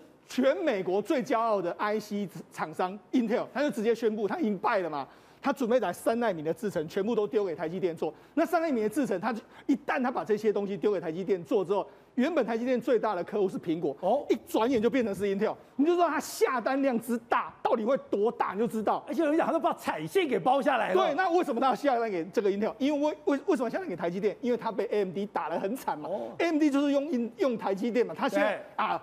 刷刷机哦，我我现在呢，我现在要追上台积电，可能还有些难度，那我不如就直接我就加入，所以我就跟你讲，Intel 的下单给台积电是一个台积电变成是美国核心中东之中一个非常重要的这个影子。你不是早就这样讲吧？AMD 我只要负责设计，我用你最新进的制程，结果你把 Intel 打的节节败退，对，你还不信邪，对，你现在终于认输了。好，那除了这个之外，还有高通。高通过去一段时间，哎，他真的是不信邪，他觉得说啊，反正我跟着，我就下单给三星，他的八八八就是下单给三星，用三星的这个七纳米或者五纳米制，结果七纳米已经出包一次哦，是，我觉得五纳米又出包，又现在现在搞得高通很很很尴尬，所以它下半年准备要重回台积电的这个怀抱里面，它的八九五晶片要下单，那下单量之大，你知道吗？现在台积电第二大客户叫做联发科，对，它现在居然下单之后，它会赢过联发科，超过联发科，你就知道说它下单之猛之烈。那为什么这样？我们都说嘛，其实。这一阵子，文在寅不是去美国访问，他也希望说，哎，我们三星也要跻身美国的这个强劲的供应链，我要核心中的核心啊。可是问题是，三星在晶圆代工里面就真的是扶不起的阿斗。你看，三星啊，它最早最早，它在这个金金呃这个京畿道华城的这个这个工厂里面，他说，哎，我七纳米制程是全世界最快的，是但是七纳米制程呢，它目前为止的良率还是不是很好。哦，但是最惨的是什么？五纳米的制程，五纳米的制程是现在的最核心啊，就这样。五纳米的制程，我们知道一个制程，你至少要到八十趴以上，你可能才略会有钱赚。就它良率居然只有五成，那五成它根本五纳米良率只有五成，根本就打水漂。那你知道三纳米的制程来说，目前来说，五纳米都没办法克服，三纳米更是难克服。所以对整个晶圆代工来说的话，三星几乎已经完全落后。所以你看，台积电独揽 Intel 跟独揽高通的订单，告诉你什么？它当然是美国对中间的核心角色，而且。今天台积电不但是说我今天到了七纳米、五纳米、三纳米，我独步全球。更可怕的是，它的三 D 封装别人也追不上。没错，它那些东西全部都追不上。好，那为什么为什么说这个台积电是重中之重？你看，我们刚才讲到两家公司，Intel 还有高通的执行长，两个最近通话，他们通话是说什么？哎，我们未来两个要互相合作，包括说在我们的未来的 PC 领域、通讯领域，包括说未来的深度学习那些所谓 AI 人工智慧，我们两个要全部的这，因为什么？他们要组成一个叫做。美国的最强的国家队，哦，这就是未来美国国家队的两个核心嘛。英特尔跟高通，英特尔高通，哎，他们现在都下单给谁？台积电。所以台积电是核心中的核心。当然是。好，那你知道，英特尔就说啊，我虽然下单给台积电，但是我还是要投资。你看，他准备到欧洲去投资，他要投资多少？他约莫投资一千亿欧元左右。一千亿欧元左右，可能现在会在意大利或者在这个欧洲，可能是德勒斯登这个地方要投资一个新的这个晶圆厂。可是问题在投资这么多。他还是赢不了台积电，对，所以你就知道，其实他们美国一方面在继续筹组他们的国家队，包括说晶片大厂的这个互相的合作，然后另外一个就是他们也在盖晶圆厂。那那事实上现在都到底多少人在盖晶圆厂？那目前到二零二一到二零二二年有二十九座晶圆厂，里面北美有六座，那欧洲跟中东有三座，那韩国有两座，台湾有八座，日本有两座，中国也在大力的拼。可是那这出现什么局局势吗？韩国现在跟美国非常好，对，日本跟美国非常好。那美国本身，那欧洲现在也是在跟中国、美国非常好。台湾当然是亲美，所以呢，现在等于是两个阵营，全世界用所谓的晶圆厂在包围你中国。所以中国，你就就算要追的话，你在整个制程、整个技术上面，你还是永远追不过这些美国的联盟。所以说，原来美国要去对付中国，晶圆是最重要的一个武器。晶圆武器里面，刚刚讲。光是全世界二十九座的晶圆厂里面，已经八座是中国，其他我要隔离你，我要跟你说把你给孤立起来。我不但把你孤立起来，而且我最强的两家英特尔跟高通，对，我要拉开你的技术的这个差距，是拉开技术差距里面谁来做？台积电来做。对，所以你看他们现在美国在产能技术上面是完全打败你中国的，所以他未来慢慢也不怕说什么晶圆厂过度集中在台湾的问题。那除了这个，还有另外一个。NVIDIA 不是要并这个 ARM 这家公司吗？他们现在这两家公司可能这个在海外的并购慢慢见到个雏形。哦，可是现在会被谁阻挠？中国搞不好会出手去阻挠 ARM 跟这个 NVIDIA 的这个。他为什么要阻止？因为这个 ARM 的这个是一个架构，晶片架构是中国现在不能够缺的啊。所以现在美国、欧美搞不好会让这两家公司整合起来之后呢，哎。这就是打到中国的三寸，你哎，打到中国的七寸，你没有 ARM 的架构之后，你未来要你什么都不能做了吗？设计晶片你都会非常非常困难。所以你知道，现在美国也是用产业政策，慢慢的一步一步的在勒紧对中国的这个整个封锁。你说 NVIDIA 跟 ARM 它不是一个企业的诟病，是它搞不好是对中国的最后一路。对，当我把 ARM 收购之后，它掌握在美国人的手上，这时候。美中国对更不可能有动弹的余地。没错，这个为什么中国会否否决？一定会否决这个案子，因为 ARM 它是英国的公司，NVIDIA 是美国公司。你被 NVIDIA 并购之后，变成美国公司之后，他一定会很听拜登的话，他一定会对付你的。对，你英国或或多或少，你也可以透过影响力去影响，但是没没办法，这就是目前国外的一个趋势。好，那因为看到这样的趋势之后，你知道中国也想拼这个所谓半导体，可是今天有个非常重要的消息。中心的一个非常重要的人物，叫做吴金刚。哦，宝杰，那他是什么人物吗？他其实是非仅次于这个整个研发过程里面来说，他跟整个梁孟松是互相合作的。哦，梁孟松呢，他是负责所谓的整个主导整个大架构，譬如说十四纳米的这个大架构，十六纳米的架构，甚至在十纳米的这个大架构。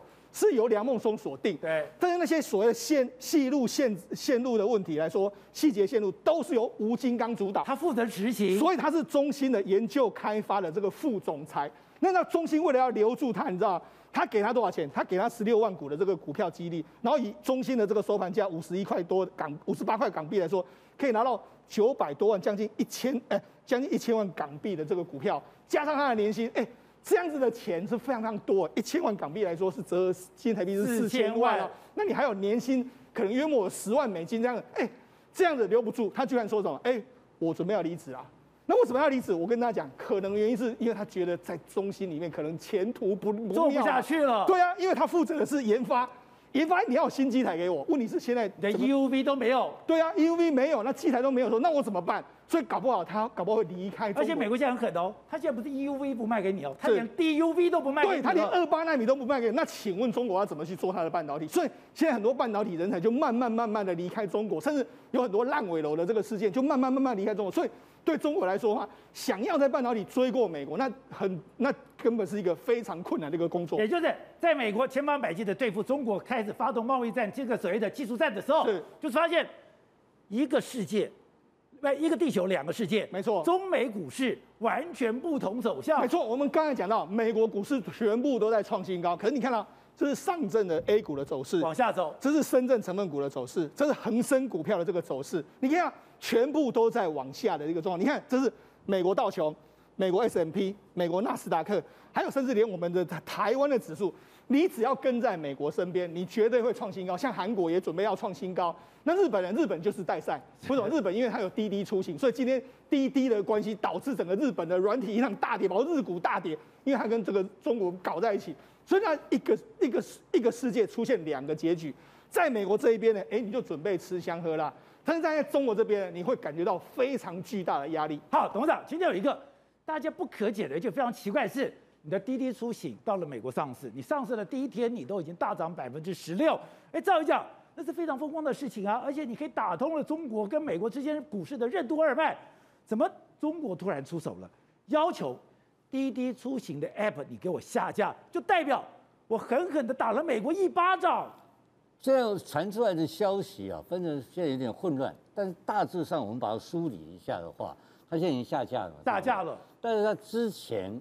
他就已经跟网信办、跟那网络的这个主中央主管机关，就用网络安全审查的理由，就要求他不要去美国上市。哦，已经有有协商一段时间了。他之前有要求他不要上市。我，我们先讲，先解释一下，他这次上市在美国 IPO 的金额多少钱？你知道吧？四十四亿美金啊，是阿里之后最大的一笔上市，所以这是很大一笔钱。而它中间的主要的三个大股东是谁呢？第一个就是这个日本的 SoftBank 网银啊，占了二十趴。网银是他的股东？对，二十趴，二十趴很大很大，就开玩笑。然后第二大、第三大的就是腾讯，然后然后第然后就他老板陈伟，这三个人。好，我们现在把这三这三个另外两个腾讯跟陈伟的，大概都是这个六点多趴，没有错。Uber Uber 也是他的股东。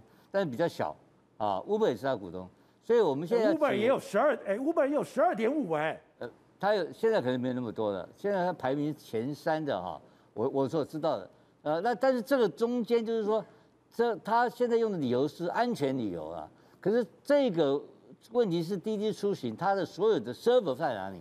全部放在中国大陆，哦，所以他认为说美国不可能拿到他的东西，对，这是他单方面的想法嘛，可是网信办认为说这个有安全问题。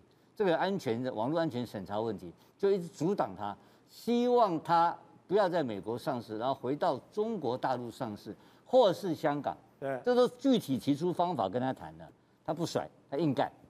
他硬干以后，老共产党更厉害。是，你在美国上市，对不对？对，我把大陆给你下架，下架，下架你就挂了。现在还是可以用，现在叫叫车用滴滴叫车还是可以用。但是你也知道，它一下架之后，这不得了了。这个日本软银的股票暴跌，腾讯股票暴跌，因为这一波本来的，你不要忘记了，上一次我他在搞阿里的时候，用天价的巨额的罚款，对不对？对，那就是开始就是准备就是整改嘛，就要求你阿里一直在做整改，他用这个理由整改，他现在也是用这个理由整改。那整改是什么东西不知道？那这个东西就是说你的他认为是安全理由，他的网络安全审查办法，然后把你下架。哎什么时候恢复呢？不知道。这是很这是很妙的，因为他的理由就是你有可能把你的资料，因为他他是在全大陆，有很多地图啊、地理啊、轿车资料等等啊，这些东西，如果说有人能够把它全部从 server 里面全部就拿给美国的，拿给美国，那我认为这个不是不可能啊。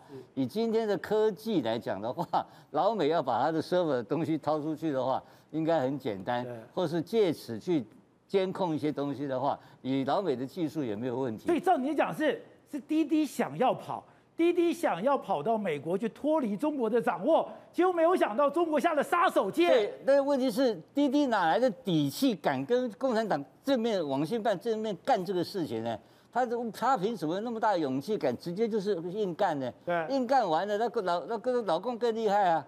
我第二天把 App 就拿掉了，就没有了。对啊，他难道不知道有这个下场吗？他。我认为他后面有人嘛，我就怀疑我，所以我把这个整个检视一下他的股东嘛。你说 Uber 也是他股东嘛，对不对？Uber 不会去帮别人买股票啦。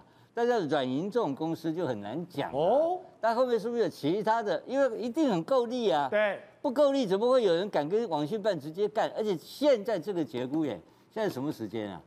是中国共产党一百周年的纪念啊！是全中国大陆这个月啊。是他的政治月，你知道吗？高度政治的时候啊，每件事情都政治啊。你敢滴滴出行这样跟他公开这样干，你后边没人，你干母就大。但是现在这个都过去了，现在大家在估计，明天开始你就可以看到滴滴的下场。会比阿里还要凄惨，会血流成河吗？一定出事情的，你看？董那个董事长完了啦，那个 完了啦。他现在如果还在大陆的话，他就挂掉了。对，这个一定一定将来是司法的问题，还有其他的政治的力量的介入，这个公司将来要存在的可能性啊，都会非常非常的困难。好，所以施总，我本来看到，哎，滴滴出行不就是一个打车的工具吗？打车的工具有什么了不起？结果你说他今天是趁着。中国在搞建党百周年，你没有力气管我的时候，我强渡关山。没错，他是跟中国中央硬干的。没错，事实上中国的立场很清楚，他都希望说重要公司能够在中国挂牌，因为你一旦不在中国挂牌，你在香港挂牌都 OK，因为香港目前所有的资料资讯都是要交报到中央。对，问题是你到国外去之后，我就控制不住你。为什么？我说为什么前一阵子的这个所谓习近平那么忌惮马云，就是因为。马云的财产都在国外，你根本很难去查封他。再就是说，他后面背后有非常多美国的股东在那边的时候，会对你形成很大压力。这也是为什么滴滴一定要到美国挂牌，因为他后面有很多势力，他就不想让抓习近平抓到嘛，脱离习近平。对，好，我们我们给大家看一下，他现在前三大股东，刚才董事长讲到软银啊、U Uber 跟这个腾讯的，但其实它里面的有非常做过非常多次的这个他的这个所谓这个投资人的这个里面，它里面有非常多，我跟大家讲。像什么云峰基金呐、啊，云峰基金、香河资本呐、啊，然后什么金沙江的这个创投啦，然后什么纪元资本啊，那不是江泽民的吗？这里面很多很多嘞，宝姐都是谁在？谁是最后的受益者？我们曾曾经说过，到底阿里巴巴的马阿里巴巴马云的股份是他自己的呢，对还是他代持的呢？好，就没想到他就是这批人啊，是腾讯啊，你看腾讯、阿里巴巴，他不是都要打这些人吗？啊，打这些人，哎，怎么你们又搞了一个滴滴到国外去捞这个钱来？这个当然会对习近平形成巨大压力。你后面到底是谁？问题是他，你跑到国外去了，我很难对你在你国外，哎，我套现套那么多钱，那套那么多钱之后，你要做什么？对，现在习近平最怕的就是这个钱，他都已经把国内能够主能够控制都控制住了，就没想到，哎，你又跑到国外去，又是个这么大型的这个公司，所以当然对他来讲的话，他会觉得这是一个对我挑战的政治讯号。所以的确，他应该会对滴滴呢做些某些动作的这个处置。所以他的手段才这么样的一个决绝，说我的资料绝对不能落到外国人手上。结果就把你 App 给下架了。那，你看他是透过什么？他除了这个给你下架之外，他还透过《环球时报》说了这样一件事嘛。我们不容许说有科技的这个巨头掌握了国家资讯比国家更多嘛。所以呢，他其实是有一一个系列在针对滴滴在在动作。而且滴滴上市的时候，我才知道说他是没有开会。没有敲钟。哎，以前不上市的时候，你都要在纽约证交所钉一下嘛，这连钉一下都没有钉，因为他是在党的百年的时候，你去那边挂牌，那等于是扇中国中国大陆这个脸嘛，所以他就也是他知道要低调，但是。习近平现在不会跟你低调，他知道说现在有很多人还是会想对他发出 发出这个挑战的这个讯号，他一定要想办法把他们压制下去。而且刚刚讲到的，除了这个滴滴出行出了事以外，还有就是中国的房地产，对，现在真的压力非常大吗？没错。比如说为什么习近平要出这么大的手？因为内忧外患太可怕了。没错，这一次这个所谓中国的建党百年，有一个人受邀，这个人叫恒大集团的这个主席许家印，他去参加这个中共一百周年的这个大会，你看他的这个画面，很多人就说什么？他在释放个讯号，我准备要救恒大哦，因为恒大前一阵子不是因为整个这个，包括说他整个呆账太多、余物太多，造成很大的困扰。那为什么这样？宝杰，那事实上连万科的总裁都说，现在呢，这个中国的这个房地产的辉煌时代已经过去了。那中国大陆现在很多都出现所谓烂尾楼的这个状况。我们先看，大家看一下，这在河南。河南的话，哎，你看这是烂尾楼，因为他们这个房子根本没办法完成，说里面住的全部都是年轻人，年轻人没地方去，他们就住在这个地方，没水没电还住里面。没错，这是河南。那另外一个什么？武汉也是一样，武汉你看这个根本楼都没有完成，然后这个钢筋就丢在这边，那甚至很多武汉武汉的居民就搬进去，搬进去的话就完全里面都是空荡荡，里面晚上没电，然后没水的，然后发电发发电用所谓的发电机去发电。你说这个整栋是烂尾楼？都只是它连毛坯屋都不是，对，水电都没接上，对，结果里面住满了人，对，那这个状况越来越多，那告诉你什么？中国整个内需，因为这几年这个美国持续对它压制之下，那最近公布一个数据，我觉得看得吓一跳，就是中国财新的这个所谓的服务业的 PMI，它居然只有五十出头啊！过去美中国大陆都是五十二、五十三以上，那五十告诉你什么？中国内需，特别是服务业，真的出现到非常大的困局。那这也是因为美国的捆龙锁真的对中国经济形成一个巨大的牵制压力。好，师傅，现在真的是一个地球两个世界吗？现在以美国为首的这个股票及股票股市或者这些经济，跟中国有非常大的差差距吗？现在中国的股市直线下滑，但是美国的股市一飞冲天，而台湾今天股市进到了这个将近一万八千点。也就是搭着美国的顺风车吗？好的，那其实哦，在美国最近开始整个上来之后啊，其实跟台湾越来越紧密的情况之下，呃，不只是电子股，甚至某一些传产股，可能未来也会受惠。哦，钢铁大家会觉得哦，好像台湾的这个钢铁的一个报价最近涨很多，甚至下游那个工具机协会啊，都出来抗议了，说哇，你们中钢再这样涨下去，我没办法做生意哦。可是我要必须跟大家报告，台湾现在的钢价跟国际。特别是跟美国的钢价，其实落差还非常的大，美国还比台湾至少贵五成到一倍，差这么多，差非常的多哦。因为过去呢，美国只要说哎有其他的国家低价倾销到美国去，它都会课所谓的高关税。对，那这样的情况之下，变成说他们保护他们自己本身的产业，也造成说美国的钢钢品的价格比国际的贵很多。那如果说把台湾的这些所谓的呃贸易的关税的这些壁垒把它拿掉的话，台湾有以中钢为例好了，可以卖更多的钢铁，不管是热压了或其他的产品进去的话，其实那个利润的空间哦，会大到吓死你。好，那我我现在是啥？我说我要注意到什么东西呢？因为电子股第二季哈，不是说不好，就是缺晶片嘛。所以你看台积电是不是很重要？没有晶片，比如说我要出一台一个这个三 C 产品，或我要出一台车子，你其他的零件啊，这个门把啦、刹车啦什么，我都准备好。啊，你就缺那个晶片，你那台车还是卖不出去嘛？哦，所以呢，现在台积电之前哦，很多的国际厂商都来拜托他。那现在台积电透过它的产能去做一个调整，现在很多的这个呃车用晶片已经出货开始变得比较顺畅。所以大家可以发现，最近很多国际的这个车厂，特别是跟电动车相关的车厂，股价都大涨的原因就是他们第三季慢慢可以开始出货。那台湾在这里面，除了我们台积电出所谓的晶片之外，很多的比如说我做里面的这个齿轮。做轮轴哦，做其他很多的这个相关的这个里面的车用的产品，其实不管像是这个车用的二极体也好哦，或者说像做里面的锂电池，其实最近的股价表现都不错。所以我认为，虽然第二季哈没有做到传产股行不容易赚钱，但是传产股也涨多了。从第三季开始，我认为比较低迷的，特别是成交量已经降到二十趴以下的电子股，反倒是在第三季有机会呢从谷底开始往上走哦。你说我现在反而可以注意到像电子。像这些所谓的电动车，像这种比较像三西产业的吗？对，为什么？因为我们常常讲一句俗话，就像疫情一样，人多的地方千万不要去。人多的地方不要去。对啊，那你股票，比如说阳明、望海、长荣，有些其实都去年从个位数涨到现在一百多块了，哦，已经涨了超过十倍了。那现在涨十倍之后，它未来有没有还有涨五成一倍？我觉得比较难，因为毕竟它基期比较高。但是很多电子股今年过完农历年之后，其实真的都没涨到。它现在已经七月了，你看农历年过完，从三月到现在，至少它整理了三个月。那你说业绩不好吗？也不是业绩不好。你看台积电，它的这个全部的这个客户都要来向它下单。那台积电其实这一波都在六百块都没有动，甚至连电哦。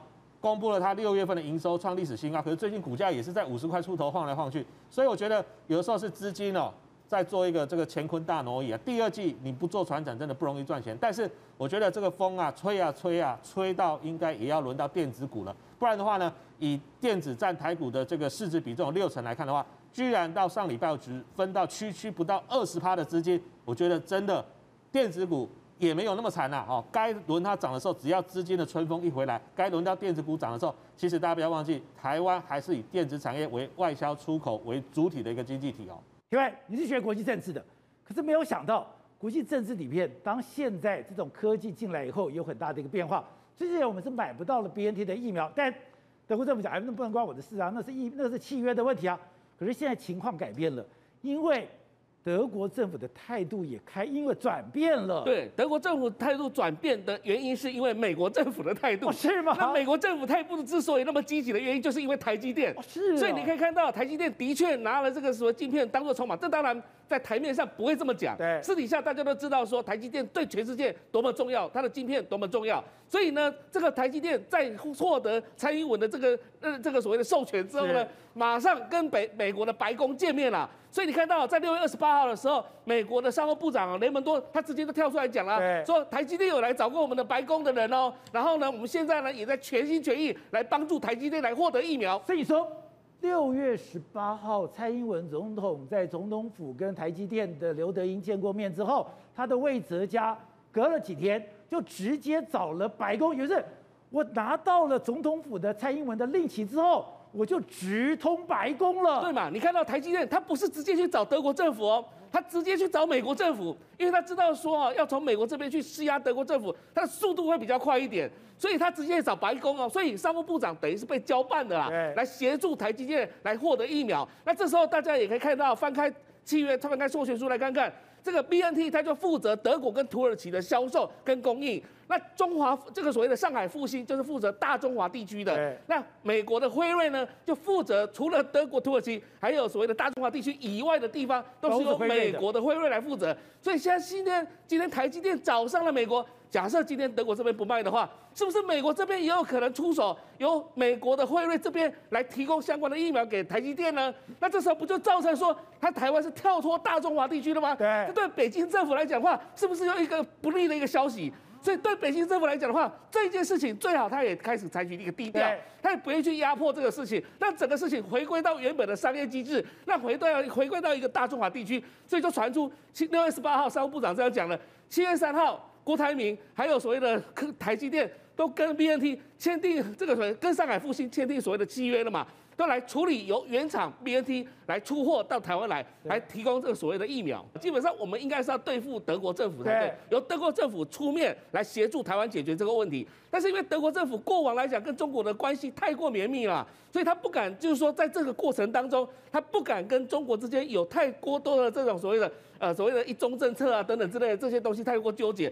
那所以今天呢，你看到国际媒体都传出来啊，说德国为什么那么愿意的帮忙，这主要在洗刷所谓的亲中或者是说对中国叩首的这个罪名嘛，这个污名嘛。所以你看到台积电用了一个方法，就是从美国这边直接去找德国。那德国这是这一次关键点，真的就是德国政府在背后帮忙，所以才有造成今天这个合约可以签得成。未来台湾这边就会有一千万支的，至少有一千万支的辉瑞疫苗。所以董事长没有想到。买一个 BNT 的疫苗这么千回百转，哦，我觉得台湾这次处理这个事情的背后的一些外交动作哈，当然明显的是透过美国的这个外交系统去做的一些对跟德国的沟通跟处理，这个是确实的。但是我要强调一点呢哈，这这个代理合约的关系，确实复兴有代理合约，所以你台湾要买这个东西，透过总代理，这是正常一个商业。要跳过它很难，哎，这没有问题的事情，但是。说怎么会动动那么多转折，我也搞不太清楚了。但有一个确定的事实就是说，现在已经他签约了嘛。那签约的话，这个看看我们政府所公布出来的消息哈，我个人的推测了哈，好像跟这个原来的这个上海复兴董事长郭广昌在五月份的董事会的讲法怎么样的不太一样？怎么不一样？那郭广昌董事长在我记得是我大概五月份左右啊，还是四五月份忘记了哈，时间要看，应该是五月多。他讲他愿意卖他的所谓的上呃的复必泰。的这个疫苗到台湾来，好，那这是一个这句话是很轻松一句话，但在我们来看的话，这句话我们可能就会有一些，呃，有一些不是很就怪怪的哦，怪怪留在哪里呢？因为德国这个公司叫 BioNTech，它它的合作商叫做辉瑞啊，它在中国大陆所登记的一个品牌叫复必泰，那个复必泰的登记，我的理解，那个不是。呃，并不是 BNT 的中文品牌，不是，那个是上海复兴的，他自己要卖的中文中国的，呃，中国大陆的疫苗品牌，是，这两个是不一样的哦。哦，就是复兴总代理卖给中国大中华区，他设计的一个品牌叫做复必泰，对，那个复必泰，可是在这个 BioNTech 跟就它原名英文的原名啊，就是辉瑞跟 Bio 跟 BNT 嘛。叫辉瑞 BNT 是英文的原名啊，那英文原名我所知道的，它在 BioNTech 这个部分呢，它当时也曾经考虑过要在台湾成立分支机构，原因一开始对台湾印象非常非常好，因为台湾很重要嘛，他也知道这个事情，所以他们在台湾也注册了他们公司的一个品牌。你说 BNT 在台湾有这个名字？有，它这就是拜恩泰科，它有一个品牌哦，它有一个品，这是中文的。拜恩泰克，拜恩泰就是拜恩泰克嘛，它是拜恩泰是拜恩泰科中文品牌。所以说，如果我们买到的是属于德文的原标签的话，或是拜恩泰科这个名称的话，这个都 OK 的哦，就跟复兴有做一个区隔。对，我觉得这虽然是一个很小的事情啊，但是感觉上的话，我们就是买到了 BNT 原厂的原汁原味的产品，而跟复兴之间呢，虽然有商业关系。但是还是做了一个很小的区隔，就维持了一些蔡总统所谓的尊严跟平等的原则。好，正好美国现在解封了，美国现在开始有那种购买力大爆发，人们也出来看球了。而在看球走进球场以后，居然有一个明星应运而生，那个是大谷翔平。哎，我我自己不太看棒球，我都觉得这个人也太厉害吧？他可以投，他可以打，他可以跑，他可以守。你现在所有棒球的基本工作，哎，他没有不会的耶，而且他还长得帅啊，这是让全世界人都关注关注的部分。原因就是这样，大谷翔平真的是个非常非常特殊的存在。我讲白了，强投好打，一般哦，在高中以前这很正常。你看嘛，那些最后可以进职棒的，这个反应一定都很好，身体素质都好。可是呢，大谷翔平让人家发现，就是我们现在看到大谷翔平，他连进美国职棒的时候都可以强投好打，让人家非常非常意外。什么意思呢？大谷翔平哦，从小就一直很坚持说我要当二刀流。什么叫二刀流？就是投手要投得好，打者也要打得好。所以呢，他那时候进日本职棒的时候，为什么选火腿队？原因很简单，火腿队的监督愿意让他你就投手，然后当打击。结果呢，果不其然，哦第三年他投手胜投王、胜率王跟防御率王，第四年拿全垒打大赛的冠军，还带领火腿队拿日本日本职棒冠军。结果呢，他接着要跳到美国去打大联盟了嘛？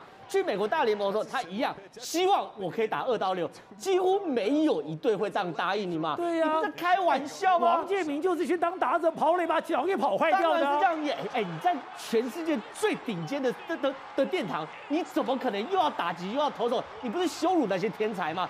结果他为什么选天天天使队？原因很简单，也只有天使队愿意让他强投好打二刀流。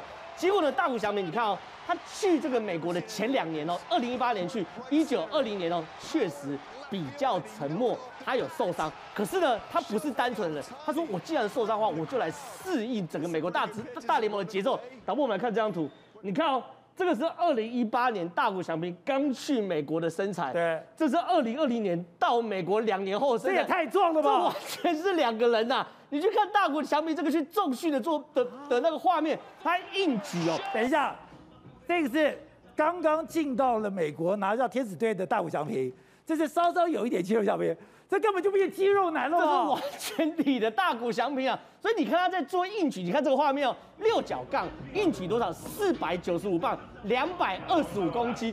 非常非常重的重量，这对于投手来说是很不寻常。因为你如果是打者的话，你可以，因为打者要求你的下盘力量要大，所以做这个重做这个硬举可以。可是投手一般不做这么重的。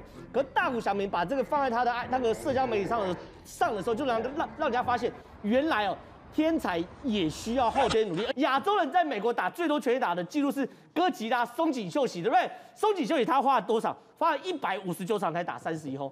大谷翔平球技没打完一半。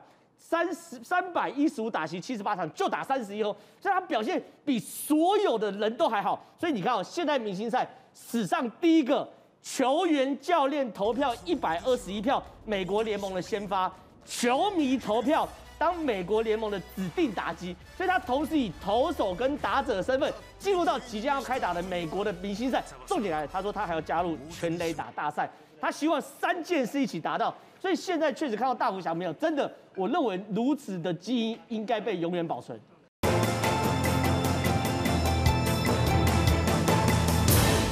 朋友，现在在台湾内部，当然最大的压力，七月十二号到底能不能三级警封？因为很多的商家、很多的人都已经快受不了了。而现在这样的压力，感觉上慢慢累积到一个人身上，谁的身上？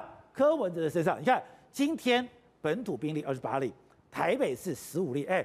本来新北很严重，新北已经降到了五例。柯文哲知不知道这个压力？有，他最近开始绕了。所以王必胜，你要进来你就进来了。今天要广筛就广筛了，PCR 就 PCR 的，来得及吗？我觉得这个，因为这个这个事情很难讲，这实在就没有办法知道到底是怎么回事了。但是柯文哲最近这两天态度有所转变，他知道严重了哈，他知道态度的严重性，而且他确实比较认真在看待这个事情。不像以前每天胡说八道，是吧？所以他第一个全台湾他吹牛啊，对不对？他说七月份我不要有这个疫苗，我可以清。七月中清零，这个只是胡说八道。当时第一天我们在节目里面，这个是他医生的乱讲话。现在证明他现在也知道是乱讲话，所以他很多话是乱讲的、胡鬼扯的。但是因为这鬼扯的，他引来了很多没有必要的困扰。在这件事情，我们认真来看的话，其实台北市的资源是非常丰富的，因为联医是很大很大的系统，对，联医的资源是够的。台北市，哎，他现在现在为什么找王必胜进来？王必胜讲什么他都好，因为中央有太多资源了。哎，你要北荣就北荣，你要亚东就亚东。对啊，你哪一个医院都可以嘛，对不对？那么大的资源来挺来支持这个，其实本土案例二十几例，并不是一个非常困难的事情。但是问题不在这里，问题是这柯文哲这个嘴巴啊，他就是时间到了，他跟闹钟一样，你知道吗？他就叫，他就非要叫几声，他叫几声干嘛呢？因为我太了解他了嘛，他要他认为台湾缺乏在野党哦，他就是在野党，因为他借这个机会他要干嘛？你知道吗？对啊，对啊，他想要收刮这个民国民党的势力嘛，他在这边借这个机会。变成一个台湾第一大的在野党的党主席嘛？那有什么好处？你看最近的动作，都找了很多国民党的人到他这边去嘛。他很多都是蓝军的人，他已经很多蓝军的背景人投靠他的阵营嘛。那李德辉的侍卫长都带去了。也是这个概念啊，也是这个概念，都要把这他想要吸收他的没安，他也没安好心，他要扩大，因为扩大本来就是他看到现在国民党比较好欺负，就拼命去吸收国民党的系统嘛。他把国民党系统吸收下来。他等，然后二零二四可以好好的大干一番嘛，他还是在想要当造反总司令的想法嘛，对不对？所以他百分之七十在想，他要当这个反绿总提调，对呀、啊，反绿总，他在搞这个玩意儿，因为他已经不可能拿到绿军的资源了嘛。你看他当年一开始是靠民进党起家，对不对？然后后来创造一个所谓白色系统，白色系统里面其实就是有绿色。哎，我现在发现哦。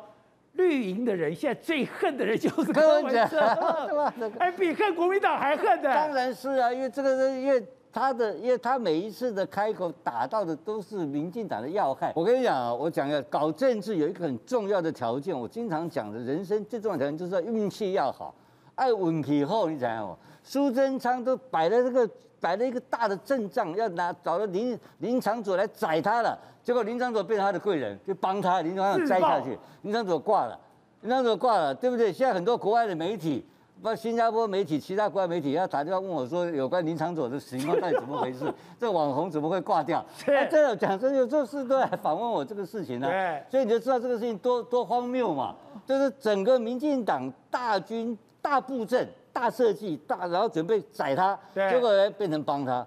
所以柯文哲现在这个时候哈，他不怕民进党栽赃，因为栽不上身。对，民进党的这个洞太大，你知道他是小洞，民进党是大洞，所以整个来看的话，反而帮柯文哲提高了一些声量。他反而故意要大闹天庭。但民进党这次，我觉得他不会罢休，连环南市场这个自治会的会长，过去都被认为是非常亲绿的，是支持姚文智的。哎，民党现在你只要敢靠一下姚文智，他也也是。说杀就杀了耶！这个很恶劣的，这个不是民进党的，这是不是民进党高层的想法了？这个都是黑格迪狼嘛，那个是自己的绿营的金主、密营长期支持者。淮南市长就是民进党大本营嘛，那讲讲难听点啊，你根本你国民党进不去嘛，那根本是那里为了地盘嘛，那是基本盘。你去杀基本盘干什么？对，你不是活生生的把你自己的这个支持者去送到柯文哲的怀抱吗？那他为什么要这样做呢？就是小心眼嘛，就是小，因为他很简单，为了抹黑不择手段，为了打击柯文哲不择手段，反正乱扣一通，反正该他就把那个人讲成说变成科派人马嘛。对。我我还特别，我我们的群组里面有人问过我说，哎，那个是科的科派，我说我说科什么时候在那边有人马？就鬼扯淡一通，就为了要打击对手。就不择手段，那这个层级，我跟你讲是市议员层级的，不是中央层级。那这样搞的结果是帮到科还是害到科？这活生生你就送一个部队给他了嘛？怎么有这么笨的民进党呢？所以这个事情不见得害得到他。但是柯文哲现在，我跟你讲，他现在到底学会这个搞这个搞这个疫情没有？对，我觉得他还在学习中，他还在讲说教科书写的好像不太一样，这是坏毛病。好，是正好刚才讲了，现在。台北已经还是最多的十五个，他能够把这个十五个给压下来吗？如果到了最后，哎，连新北都清零了，你还清不了，那不太难看吗？没有错，现在就在拼嘛。我们都知道，现在开始进入到解封前的最后一里路嘛，对不对？大家就在抓谁是最后一里路的拖油瓶啊！你如果今天台北市变成最后一里路的拖油瓶的话，你里面再多再多的怪招也没有用嘛，这个很现实。所以呢，你说民进党中央知不知道这件事？当然知道这件事。民进党现在每天开记者会在干嘛？帮台北市倒数计时。哎，他们现在特别哦，开个记者会，然后写这个单子，你看帮台北市报数哦，就新增个案多少个，环南市场隔离的状况是什么东西，第三市场的应变情形，其实他就是要。他就是要塑造一个东西，什么？最后一件事情，我们是中央在帮台北市做的。那柯文哲也知道，哎，今天台北市十五例，新北例五例，桃园三例，苗栗两例，屏东、基隆、新竹县都只有一例。所以如果等到桃园清零，新北清零了，苗栗清零，那你台北还没有清零的话，你就变成最后一里路的那个拖油瓶嘛。所以柯文哲大梦初醒，现在很清楚嘛，大梦初大梦初醒啊，很清醒的。我再怎么样，我再多的政治语言。回过头来还是要防疫说了算嘛，对不对？所以第一个嘛，柯文哲已经说得很清楚，台北市七个医院 PCR 快筛要怎么筛怎么筛，你不限台北市，你只要想筛就去嘛。和平中心、仁爱、阳明、中、校、关渡、万方，全部都是联医系统，倾巢而出嘛。哎，之前柯文哲还说什么东西？哦，PCR 要四千块，很贵耶，快筛只要三百块，我们做快筛就好。就现在不管了，反正我现在，因为我我我连你他也发现不对劲，对，我新北来也没关系，你基隆来也行，你苗栗要来这个随便你，反正他已经说了不限户籍嘛，他就是要尽可能把所有黑数都找出来嘛。然后呢，重点来了，台北市有，他也做梗图了，台北市七家医院 PCR 筛检免费，真的是这样，而且他不限台北市户籍嘛，所以他很清楚。前一个月还在斤斤计计较几百块跟四千块的差别，现在怎么不计较？很清楚，最后一里路一定要先清零嘛。然后呢，台北市三个未爆弹，一个一个要拆。环南市场的未爆弹，现在让中央来接手。拆成功的话是地方跟中央合作，拆不成功是王必胜不行。虎林街呢，是我柯文哲主动告知、主动发现。南机场国宅也是我兼柯文哲主动告知。所以像这些未爆弹都在做什么？后疫情的时代的来拆解嘛，那结果结果呢？各方人马都看到有政治利益，谁解封谁的政治利益最大嘛。所以蓝营看到看到那个林昶佐破口破口，现在蓝营在干嘛？在搞罢免林昶佐，罢免林昶佐，对不对？他罢免林昶佐，蓝营可以得分嘛？那柯文哲看到什么东西？就像刚刚董事长讲的嘛，反绿总提调嘛，对不对？把所有韩粉都吸收过来嘛，对不对？那民进党在干嘛？有没有发现现在许淑华跟简淑培最近这两个打柯文哲打最凶？爆料爆最凶的都是民进党同一个派系的人，新潮流系的，对，都是民进党同一个派系的人。而且许淑华跟简舒培都有拿到，都只有他们两个才拿到资料，莫名其妙的内部对话记录，而且是赖群主的对话记录。我现在搞不懂是，你看到新潮流市议员不敢这边讲，就让新潮流的别的地区的市议员拿出来讲。我告诉你，今天是哪个万华地区，你市议员的人敢讲这个的话，以后你不要再去去淮南了。这句话有趣的事情是，民进党在万华的市议员一个爆料都没有。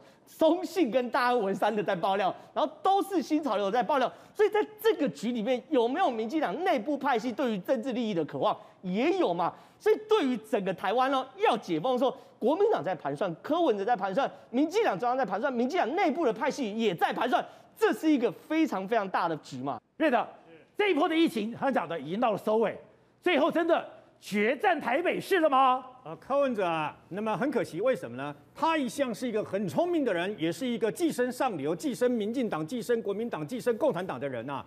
那么这一次呢，其实在疫情刚爆发的前三个礼拜，他不是一直炮打中央、炮打苏贞昌、炮打这个蔡英文吗？他确实在网络声量足足成长了四倍、三四倍啊，四倍、四倍这么高，成为网络声量最高的人啊。这个大概是啊，被韩国瑜呃超车了以后呢，那么有史以来最高的一次啊。结果没想到。本来照理来讲啊，那么柯文哲如果那么掌握了，刚刚这个正浩讲的非常好，为什么呢？他其实悄悄的在网络上上面呢，要把韩粉吸收过来，并跟他柯粉连接，变成变成所谓的韩柯粉，你知道吗？现在他在做这件事，是你在他的这个相关的网站里面就可以看到韩粉的影子都进来了，一些韩粉的支持者呢，甚至直播主都进来了啊，那你就可以看得出来啊，他想要把这个网络声量呢，那么继续这个饼做大，不是只有本来的柯粉这样而已啊，那么。可惜的是，柯文哲的个性，所以决定他的命运。为什么？前三个礼拜的声量，砰的一下子全部挂掉，有挂掉吗？从好心肝开始，为什么？我现在说的声量是包括负面声量，声量大要正面的声量才有用，负面声量如果大过了正面声量那没有用，那个正面声量是负面的。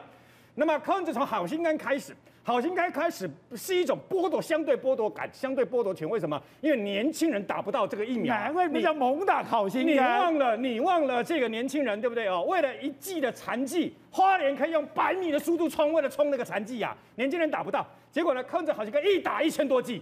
到现在我们也不知道这个名单到底是谁。振兴医院丁守中连战连芳与台北市不痛不痒划了个三十万，到底那一百个人的名单特选名单到现在也都不知道。我听到的还有立法委员嘞，你知道吗？还有现任的立法委员嘞。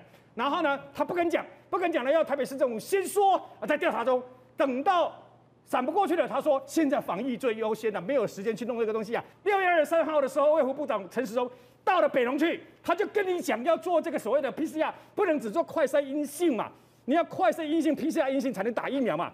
他当天在台北市政府说，他绝对不会自乱阵脚。结果真的就在打了以后，四十一个华南市长确诊的人，有三十个人竟然打了疫苗啊！所以呢，刚愎自用，不听人言啊，很简单呐、啊。然后现在呢，华南市场北修说，听说凌晨一点被叫醒，吓了一跳。吓了一大跳，华南市场美秀创料要怎么办呢？你要知道哦，事实上那一天，王必胜跟陈时中就是中央接管的华南市场跟接管的北农啦。好，听说两边一起成立前进指挥中心啦，那是好心给你面子啊。然后你知道，为了要搞出一个林昶佐砸了一锅粥，要不是 Freddy 弄的那一场，对不对哦？然后利用网络，利用网络做什么？然后就把林昶佐这个不断的夸大、夸大、夸大，然后呢，紧接而来。因为华南市场事情，所以又搞了一个府林街，又搞了三天，搞得乱七八糟。府临这边骂得一塌糊涂，又又搞了这个南机场事件。柯文哲事实上，他让人家的感觉是今天十五例，十五例的台北市远超过全台湾的总和是三例耶。全台湾现在都要看柯文哲的脸色，为什么？七二能不能微解封？要看台北市他的案例能不能压制下来，不会再继续扩展出去。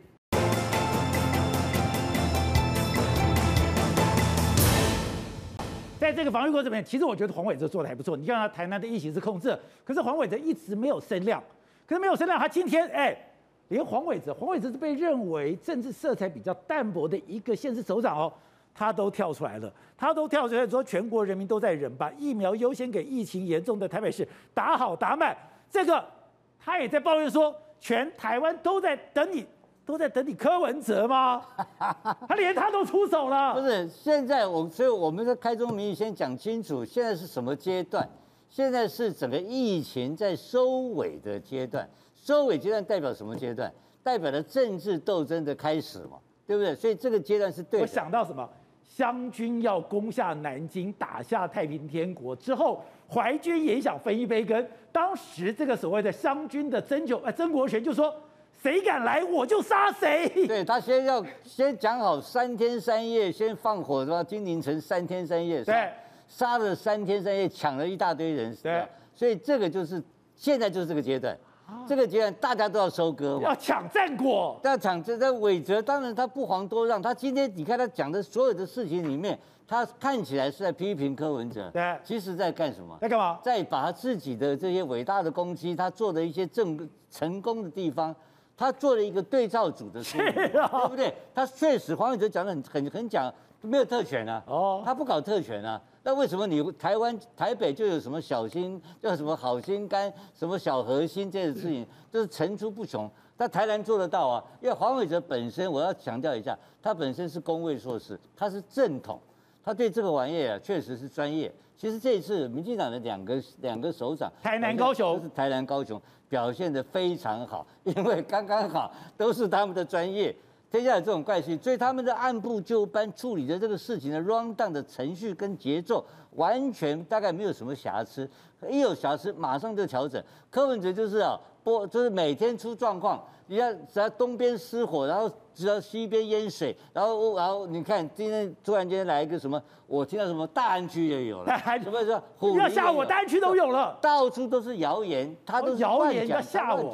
因为啊，这什么虎林也有了，你知道吧？什么那虎那个那个虎林虎林街那个地方啊，是我长大的地方。哦，是啊。我还特别打电话去问我的邻居啊，我说到底这个事有没有？他说没有怎么样啊，都在一个人胡说八道。他制造了非常多的恐怖，然后呢，皮肉呢也是闯了不少。那有没有解决问题？其实解决不多，理由很简单。我觉得刚刚这个这个徐小新讲的对，他一个关键人物离开的，就是黄世杰局长。哦、黄世杰局长是非常重要的一个大臣。